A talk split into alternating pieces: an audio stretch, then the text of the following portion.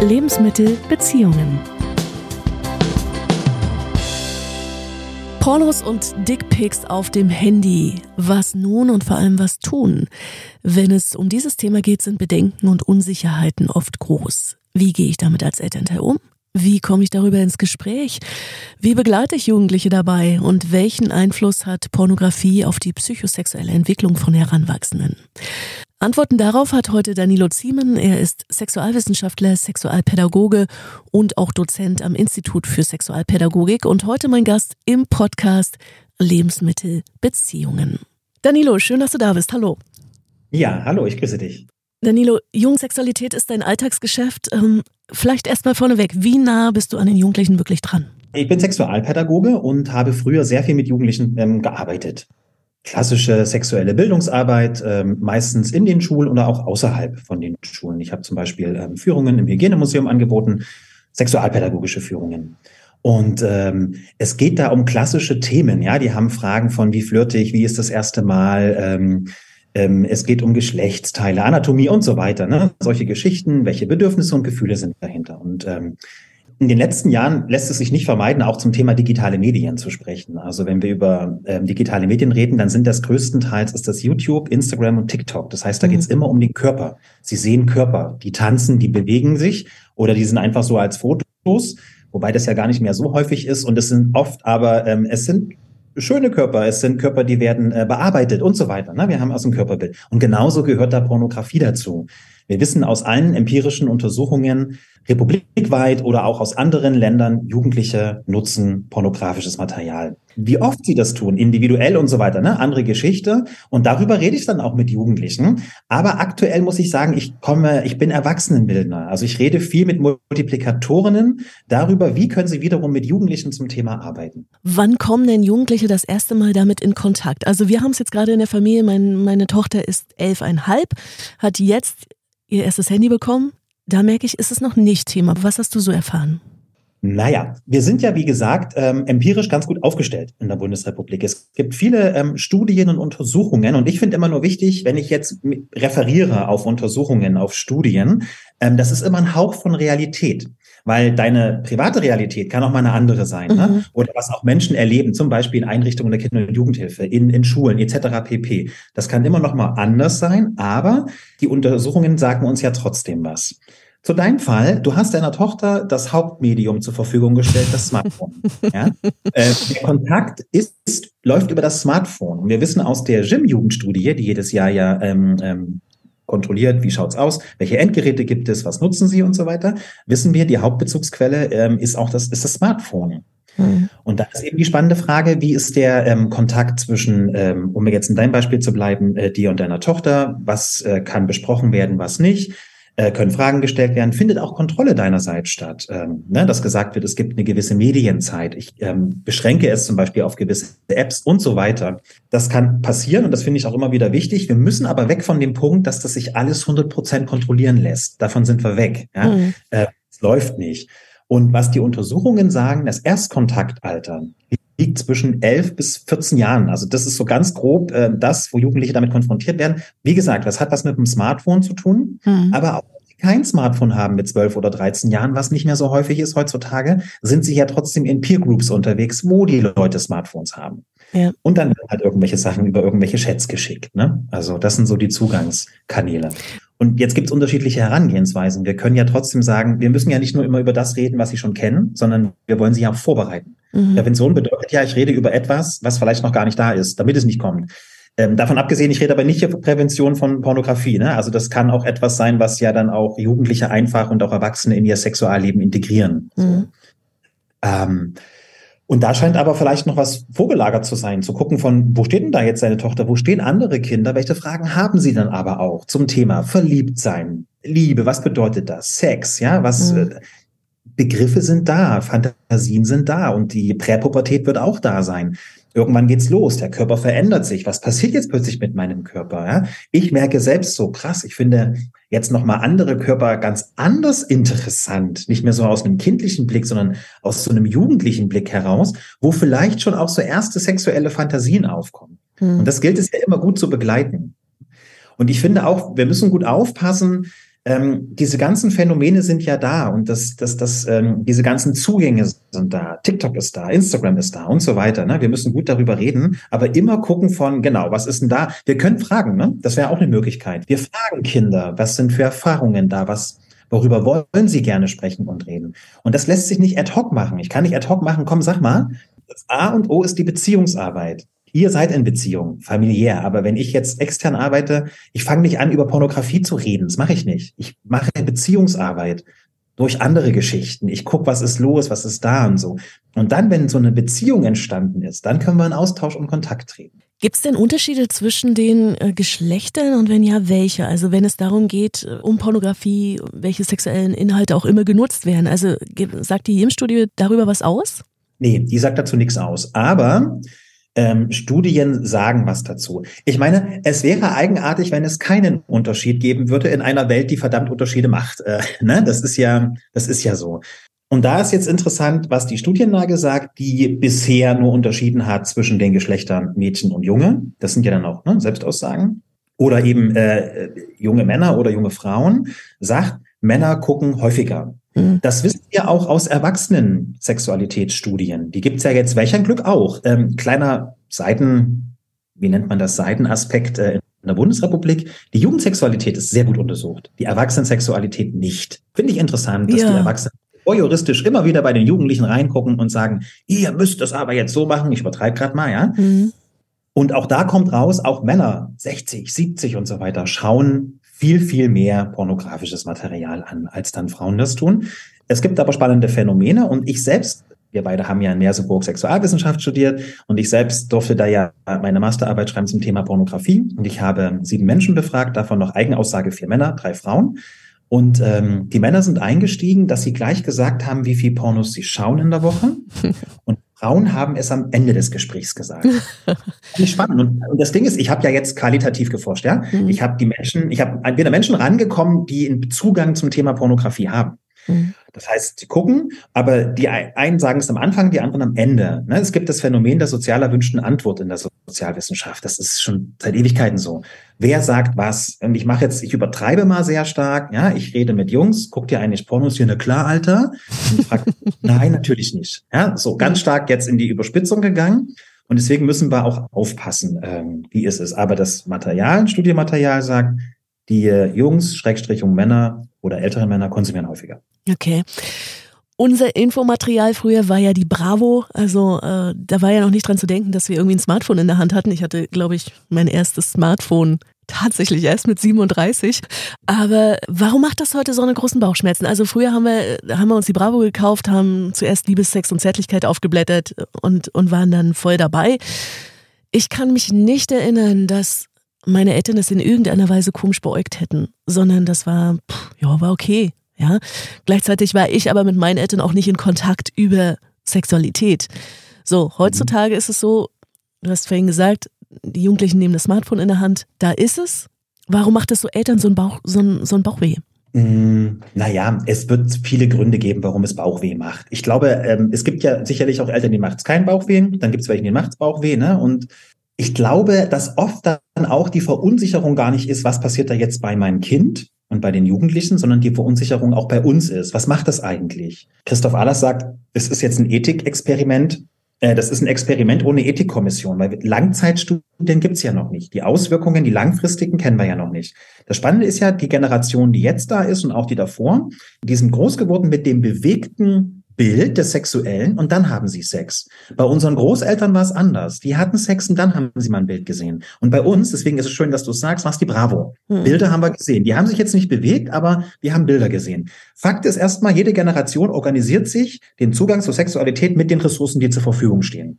Es wäre völlig schräg, wenn Jugendliche das jetzt nicht mit dem Smartphone machen, weil das ist das Element, was aktuell die ökonomischen Verhältnisse den Jugendlichen und uns auch zur Verfügung stellen. Und dann eben dieser Zugang, der relativ hürdenfrei ist. Ich komme jetzt schnell an dieses Material ran. Und deswegen glaube ich, müssen wir nicht nur mit Jugendlichen arbeiten, und auch mit Kindern, sondern auch mit den Eltern, mit den Erwachsenen, um aufzuklären, was bedeutet das Phänomen, was hat es möglicherweise für Auswirkungen.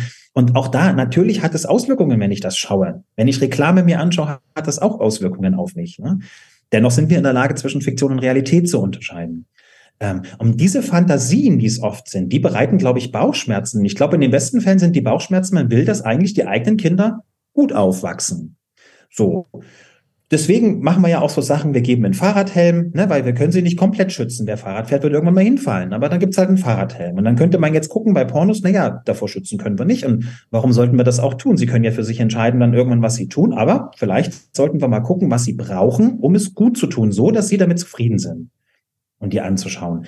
Und ich denke halt immer, im besten Falle ist es Sorge, warum die Bauchschmerzen da sind. Aber was kann ich denn speziell tun? Also wenn du sagst, ne, wir müssen, wir müssen Jugendliche dabei begleiten oder wir dürfen Jugendliche be dabei begleiten, vielleicht besser ausgedrückt, was genau kann ich machen, damit ich wegkomme von einem, von einem dramatisierten Zugang und auch und es auch nicht zu bagatellisieren, sondern wirklich zu sagen, okay, also es zu problematisieren, wir haben hier was und wie gehe ich vor?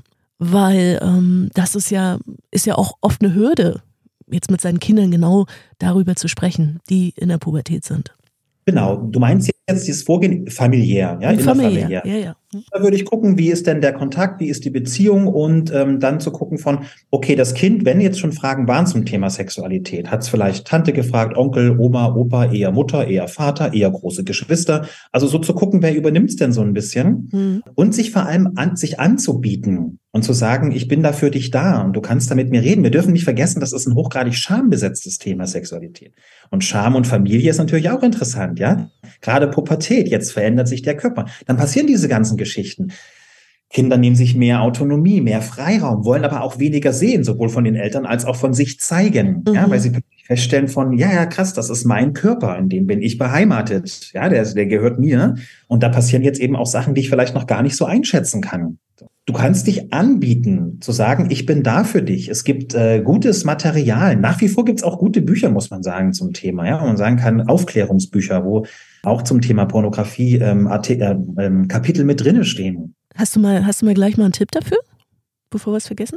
Ähm, Im Spiegelsaal heißt das. Jetzt habe ich ihren Namen vergessen. Liv Strömquist heißt sie, glaube ich, die auch das andere bekannte Buch über die Vulva äh, geschrieben hat. Da geht es speziell um äh, TikTok und Instagram. Mhm. Das, ist, das ist eine Graphic Novel.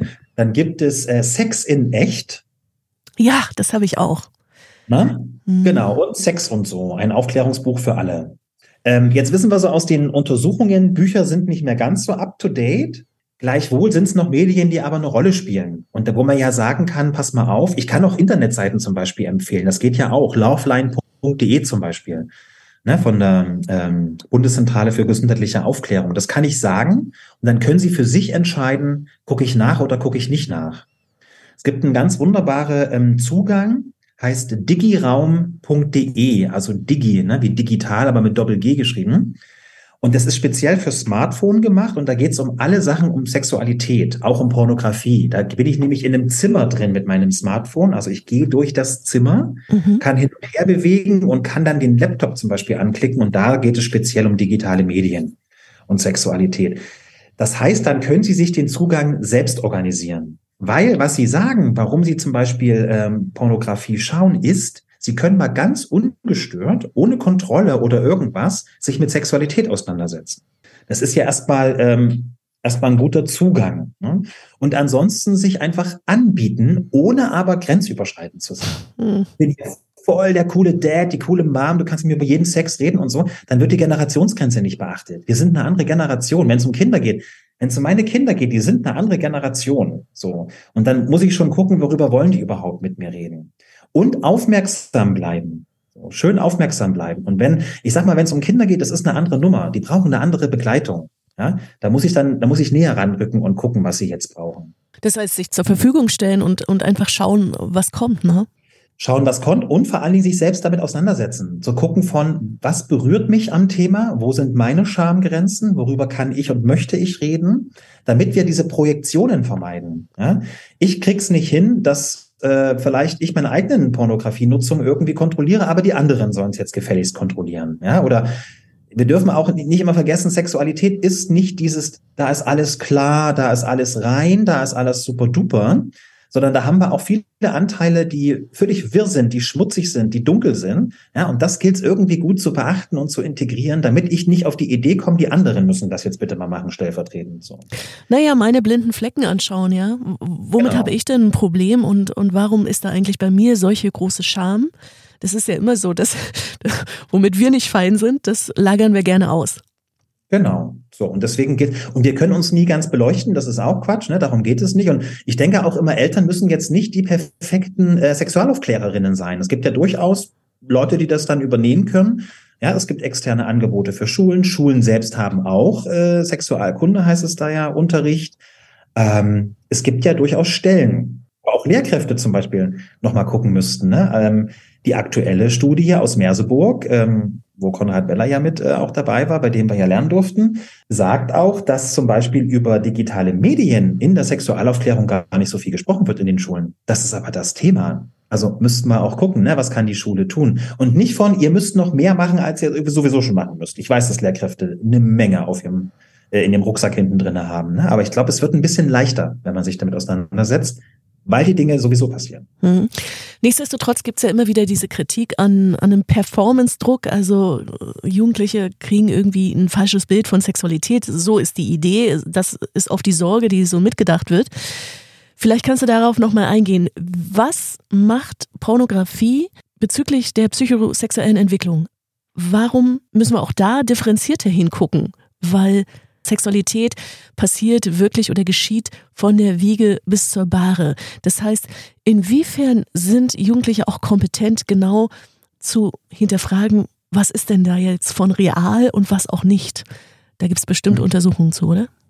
Ja, zumindest gibt es Menschen, die sich kluge Gedanken gemacht haben. naja, äh, um deine Anfangsfrage zu nehmen, ähm, ne, die Aussage, die ja häufig kommt, ähm, die Jugendlichen bekommen ein falsches Bild von Sexualität. Da ist meine rhetorische Gegenfrage immer, was ist denn ein richtiges Bild von Sexualität? Also wer weiß denn, was richtige Sexualität ist? Und zum Thema psychosexuelle Entwicklung und das, was dann gesehen wird. Genau, Menschen durchlaufen eine psychosexuelle Entwicklung. Und das sind die ersten Jahre wirklich sehr wichtige Jahre. Und ähm, die Nutzung von pornografischem Material kann ja diese psychosexuelle Entwicklung, die in den ersten Lebensjahren stattgefunden hat, die kann die ja nicht wegmachen. Die ist ja da. Da gibt's ja etwas, woran angeknüpft wird. Also denke ich genau, ne, da ist schon eine ganz gute Basis da. Und spannend ist dann, was haben Kinder in diesen ersten wichtigen Jahren und so weiter, was haben sie da erlebt, wie viel Stabilität, was haben sie mit auf den Weg bekommen? Dann, auch wenn ich gerade, sag mal jetzt, ne, ich bin jetzt 13, schaue sowas, dann ist auch die Frage, wie bin ich gerade drauf? Bin ich gerade richtig krass, mega schlecht drauf, weil es nicht gut läuft, dann, werde ich das anders wahrnehmen, als wenn ich sage, boah, mir geht's voll gut und jetzt habe ich das halt mal gesehen. So, also das, ne, so allgemeine Aussagen sind schwierig. Das hat immer was mit der aktuellen Disposition auch des Menschen zu tun. Wie nehme ich das wahr? Wie nehme ich das auf? Allgemein gesprochen, naja, diese ich, wir reden ja jetzt oft dann immer einfach von heterosexueller Mainstream-Pornografie. Das sind meistens die Bilder, die ja auch da sind. Ne? Die machen ja auch was mit uns. Also wir sind ja nicht völlig abgegrenzt von diesen Dingen. Und äh, genau, da wird Performance-Druck aufkommen. Da ist immer wieder das Thema Körperlichkeit. Welche Körper sehe ich? Wie werden sie dargestellt? Ähm, welche Leistung erbringen diese Körper? Was, wie geben sich Frauen? Wie geben sich Männer? Und das alles kann ja Druck erzeugen und aussetzen. Und deswegen sage ich immer, wir müssen gar nicht speziell so über Pornografie reden, schon auch, aber wir sollten einfach eine gute sexuelle Bildungsarbeit machen. Um dann zu gucken von, ne, wie wollt ihr es denn machen? Welche Ideen habt ihr davon? Und, und weg aber von diesen, wir müssen es verteufeln, ihr dürft das nicht tun. Ja, weil dann, dann erwischen wir sie vielleicht auch nicht mehr. Sie gucken es, es macht ihnen Spaß und wir sagen, eigentlich darf es ja keinen Spaß machen. Ich übertreibe immer wieder, ja, um zu verstehen, was dann passiert dynamisch. Dann heißt es, ah ja, jetzt bin ich, ich bin doof, weil mir macht's ja Spaß. Ne? Hauptfrage in der Pubertät, bin ich normal? Und das wird immer wieder abgecheckt die ganze Zeit. Ich glaube, das machen wir auch den ganzen Tag, aber wir können es das integrieren, haben wir jetzt. Ne? Mhm. Ähm, genau. Und äh, Nicola Döring, eine Medienwissenschaftlerin aus äh, Thüringen, spricht von Pornografiekompetenz. Ja. Ne, das was die, die, die Kids oder auch wir alle brauchen eine Pornografiekompetenz. Na, so wie wir ja auch sagen, wir brauchen eine Medienkompetenz, brauchen wir eine Pornografiekompetenz. Also zu gucken von, ähm, was brauche ich? Welche Zugänge brauchen Jugendlichen? Welche Begriffe brauchen sie, um es zu bewerten, um darüber reden zu können, ja? über Pornografie? Äh, dann auch so eine Nutzungskompetenz, um zu sagen, okay, das will ich sehen, das will ich nicht sehen. Oder dass wir auch sagen, ey, es gibt Alternativen. Es gibt ja durchaus Alternativen. Die bekannteste Alternative kommt ja von Jan Böhmermann. ähm, der ja, ob es letztes Jahr oder schon das vorletzte Jahr war, weiß ich gar nicht mehr, der ja ein äh, Porno gedreht hat. Mhm. Ähm, äh, finanziert mit den äh, GEZ-Gebühren, wie er ja auch selbst äh, schön gesagt hat. Und der ist weder auf der Mediathek zu finden noch öffentlich einsehbar, aber du findest ihn im Internet mit gewissen Suchkriterien. Genau. Und das ist ein, was soll ich sagen, ein ethisch gut produzierter ähm, Porno, der ja durchaus auch äh, unterschiedliche Körper anbietet, unterschiedliche Zugänge, ähm, safe gestaltet, konsensuell und so weiter. Also wo vieles drin ist. Und wie gesagt, gleichwohl müssen wir aber weg von dieser Geschichte von, das lässt sich alles kontrollieren. Ja, wir reden hier über einen Bereich, der auch größtenteils wirr ist. Volkmar Sigusch, der ja jetzt äh, vor kurzem gestorben ist, der bekannte Sexualwissenschaftler, spricht vom irreduziblen Sexualrest. Wir haben immer einen Rest, den wir nicht kapieren. Und das ist auch gut so, dass wir den nicht kapieren. Der ist aber da. Aber wir können darüber reden. So, und dann gibt's die Gestaltungskompetenz. Kann ich auch sagen, dass ich mal gucke, wie, wie möchte ich das denn auch mit gestalten, diese ganze Geschichte? Und darüber gilt es dann aber quasi zu reden und diese Kompetenzen zu stärken. Und dafür brauchen Menschen halt Fähigkeiten. Ja, mhm. Und Fähigkeiten sind Wissen, sind Genussfähigkeit und so weiter. Dass das dann alles damit drinne steckt. Und das ist eine Aufgabe von, könnte man jetzt sagen, na ja, auch Schule, weil vermeiden lässt sich's nicht. Von äh, der außerschulischen Jugendarbeit zum Beispiel. Ja, ich frage mich nur gerade, wie das umsetzbar ist. Ne? Also, wie willst du es machen? Also das Ding ist halt immer kontextabhängig. Ne? Wo bin ich jetzt? Äh, bin ich in der Schule? Bin ich in einem Jugendclub? Weil es gibt genug Material. Ähm, es gibt wirklich Materialien auch im Netz, alle kostenlos downzuladen ähm, wo man sagen kann, da finden Lehrkräfte was zum Thema zu arbeiten. Und ähm, ja, klar, der Lehrplan ist voll. Und was wir jetzt gerade erleben, was ich zum Beispiel oft höre, wenn ich mit Schulen zu tun habe, wir müssen Corona-mäßig aufholen und der Sexualkundeunterricht, der wird gestrichen. Den ich aber für absolut wichtig halte. Und ich meine, jetzt werden viele sagen, alles ist wichtig. Naja, klar. Aber wie gesagt, wir reden hier über psychosexuelle Entwicklung. Mhm. Ja, wir reden ja, dass dann größtenteils wir ja mit Leuten, die gerade in der Pubertät stecken, wo das Thema Sexualität wichtig ist. Und das sagen Jugendliche auch. Sie wollen über Sexualität reden und die wollen auch mit Lehrkräften darüber reden. Sie wollen das. Und es passiert ja sowieso. Und wir haben die Möglichkeit, dass an einem Ort, wo ja nun ja Kinder und Jugendliche sein müssen, die Schule, das was bearbeiten können. Das hat aber auch was damit zu tun. Und ich rede hier nicht immer von 15 Schulstunden müssen wir jetzt blocken dafür. Überhaupt nicht. Das kann ein Gespräch von fünf Minuten sein mit einer Lehrkraft, die sich vorher damit auseinandergesetzt hat, die ihre Sprache reflektiert hat, in möglicherweise im kollegialen Austausch war, kann freundschaftlich sein, kann aber auch mit Kolleginnen sein, sich sicher fühlt, es geht um Handlungssicherheit, um dann mal vielleicht fünf oder zehn Minuten darüber gesprochen zu haben.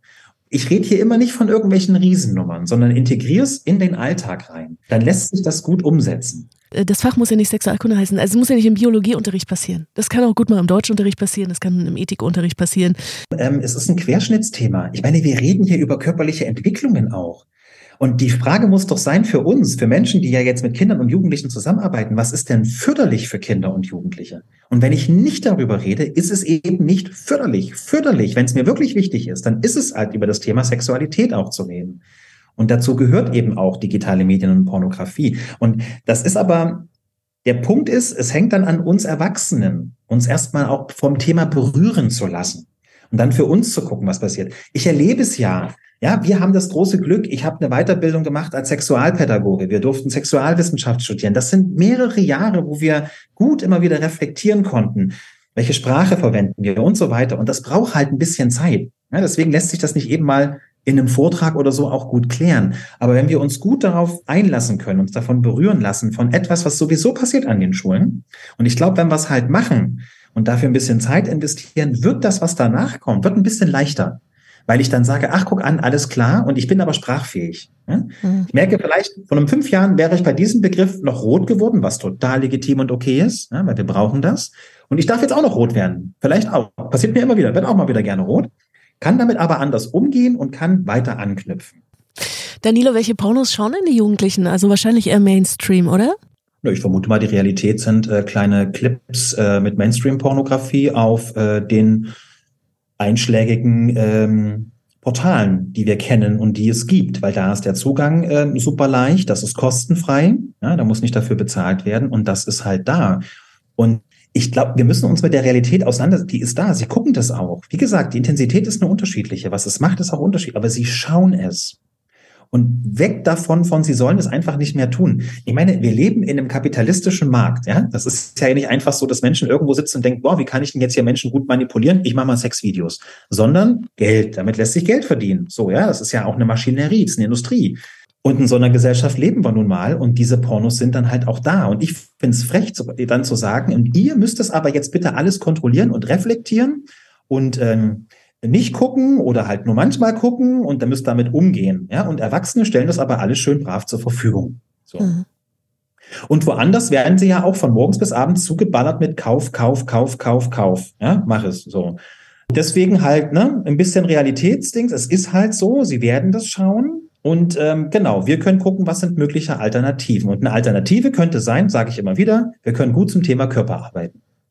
In der Schule, in den außerschulischen Bildungsangeboten, in den externen Fachkräften, die dann in die Schule kommen, zum Thema Körperlichkeit. Und sie im Selbstwert zum Beispiel stärken. Weil wer ein gutes Selbstbild von sich hat, einen guten Selbstwert, ähm, sich gut findet, kann auch anders mit solchen äh, pornografischen Nutzungsverhalten umgehen. Guckt halt mal und sagt, ja, so ist es. Die Körper da sind alle ganz, ganz schlank und die haben keinen Leberfleck, die haben keine Falten, gar nichts. Ja, Hautton ist durchgängig. Und ich weiß aber, meine Hand, die den ganzen Tag oder mein Gesicht in der Sonne ist, sieht anders aus als mein Arsch, weil der ist selten in der Sonne. Ne? Also da haben wir auch nicht so viele Falten. Ne? Man kann das vielleicht auch mit einem bisschen ironischen Blick dann auch so sehen. Also wir sollten gut immer wieder zum Selbstbild arbeiten. Da können wir gut zum Thema Körper arbeiten. Ja, ja, total logisch, weil ja, wenn ich, wenn ich gut mit mir bin und wenn ich meinen Wert kenne und ein bestimmtes Selbstbewusstsein habe, dann kann ich mir natürlich auch davon abgrenzen. Ja, weil das ist oft, dass Pornografie wird zum extra be bearbeitet und behandelt. Das ist es nicht. Das ist eingebettet in unsere gesellschaftlichen Zustände. Überspitzt sage ich gerne, jede Gesellschaft bekommt die Pornos, die sie verdient.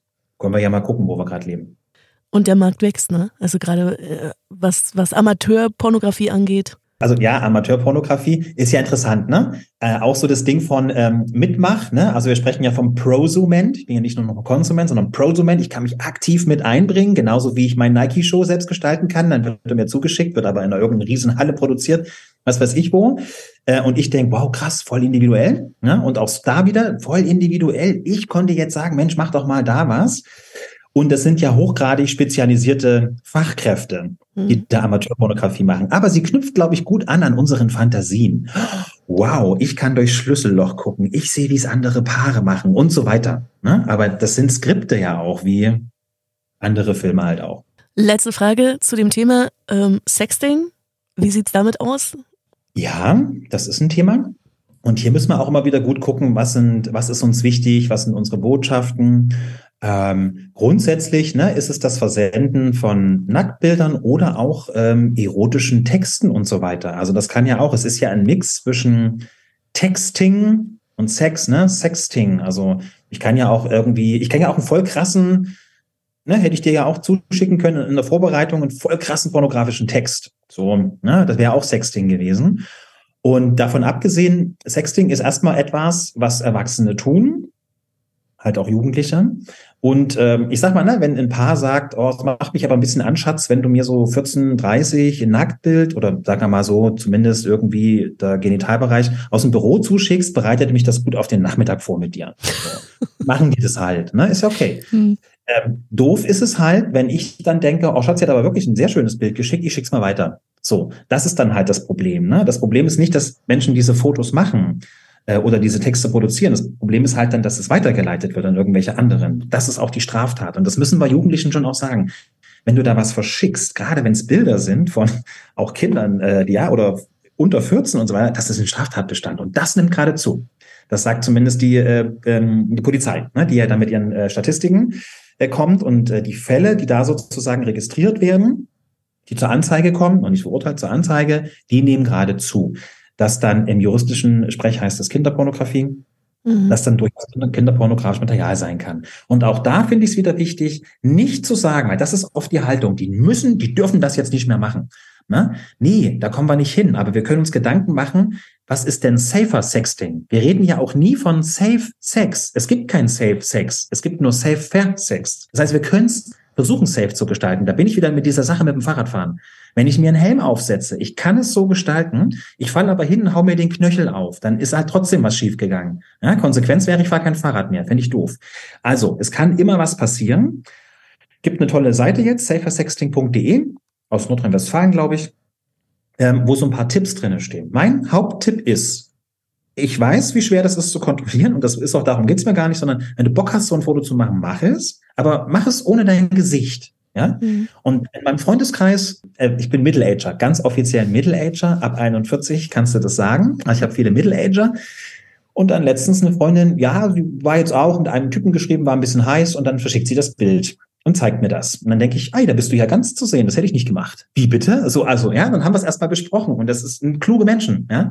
Also, wir brauchen da alle Aufklärung zu von, guck mal, wie du es machst. So. Wichtig ist mir dann zu sagen, Leute, es gibt einen Straftatbestand und das müsst ihr wissen. Und das müssen wir einfach, das ist Aufklärung, ja, das müssen wir transportieren. So. Aber alles kann auch humoristisch entspannt gemacht werden. Das muss nicht immer mit dem Damoklesschwert, du bist eigentlich schon im Knast. Mhm. Damit müssen wir nicht kommen, weil dann machen Leute zu. Wir wollen ja in Beziehungsarbeit gehen. Richtig, um Beziehung geht es, ne? Und, und genau das ist, glaube ich, auch ein wichtiger Punkt. Und Beziehung fängt eben nicht an, wenn Jugendliche in, äh, in der Pubertät sind, sondern Beziehung geht ganz, ganz früh los. Wie gehen wir miteinander um? Wie sind wir beieinander? Wie sind wir in Kontakt? Und wenn das früh gelegt wird, dieses wir können miteinander reden und ich höre dir zu, du hörst mir zu. Wir können gut miteinander Positionen austauschen. Dann ist es, glaube ich, auch später einfacher.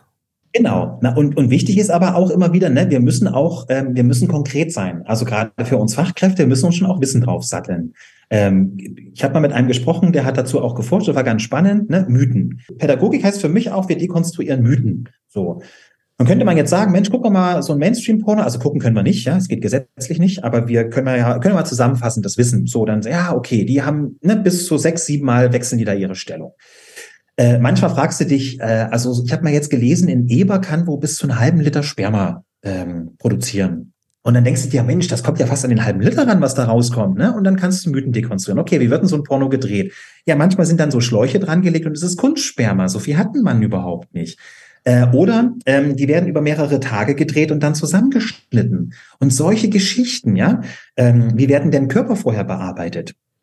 Werden sie währenddessen bearbeitet? Äh, und dann das so ein Update mit Realität, das kann auch schon, ne? wir müssen auch konkret werden. So, müssen sagen, passt mal auf, das sind auch, das sind ja, das, das ist ja keine Dokumentation zum Thema Sex, sondern das ist ja ein Film. Das ist ein Unterschied. Ne?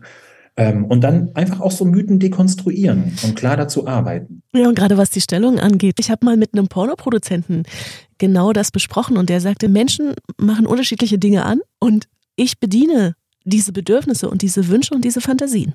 Genau, ne, wenn wir noch ein bisschen tiefer gehen, also die werden ja geguckt, weil das ja was mit unseren Wünschen und Fantasien eben genauso zu tun hat, ja, und wir uns dann da rein imaginieren. Schau mal, die Erwachsenen wissen doch, ich sag mal, die meisten wissen doch, dass das ein Film ist.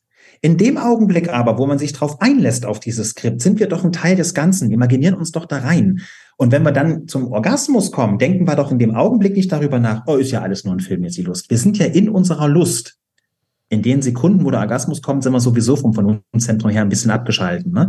Ähm, so, und deswegen, und das, wir müssen ja uns diesem, wir müssen uns ja diesem hingeben, obwohl wir es eigentlich wissen was doch. Und trotzdem geben wir uns hin. Ja, das ist ja das, das Spannende daran. Äh, wie gesagt, also auch Erwachsene konsumieren oder nutzen es vielleicht besser, nutzen pornografisches Material. Ja, und auch Fachkräfte tun das. Und auch wenn Menschen dazu forschen und das wissen, sie tun es trotzdem. Ja, weil es eben was mit unseren sexuellen Wünschen zu tun hat, mit unseren sexuellen Fantasien zu tun hat. Ja. Mhm. Da können wir so viel verhandeln, was wir vielleicht nicht verhandeln können. Eine kleine spannende Sache noch, weil eine interessante Studie letztes Jahr von Reinhard Winter in, ähm, erschienen ist. Der hat mit äh, Jungs und jungen Männern dazu gesprochen. Und die haben die, die partnerschaftliche Sexualität, das war die reine, die gute Sexualität und die schmutzige Sexualität, das war die pornografische Nutzung. Ja, und da, sehr interessant, da kann man das gut aufspalten, was eigentlich miteinander verwoben ist. Weil wir sind rein und schmutzig zugleich. Ja, das ist immer schwer auszuhalten. Äh, aber so können wir es gut aufspalten, imaginär miteinander, verorten das Schmutzige beim Porno und das Reine, das Schöne, das Süße in der Paarsexualität. So läuft es aber nicht. Das heißt, da können wir gut so dran arbeiten. Ich finde, das ist ein gutes Schlusswort. einfach, wie du schon sagst, ne, also wir müssen alle Facetten bedenken und, äh, und nicht davon ausgehen, Pornografie ist was, was Böses, was, was Ekliges, was, ähm, was, ja, was Bedrohliches, sondern es einfach als das nehmen, was es ist und ein Stück weit in unsere Welt integrieren, weil es ist sowieso da. Genau, und wichtig, das ist mir noch wichtig, ne? Wenn Menschen sagen, ich finde das aber eklig, auch egal welcher Porno, auch wenn sie feministisch oder queer sind, ich finde sie eklig, jeder Mensch hat das Recht. Ja. Das ist mir.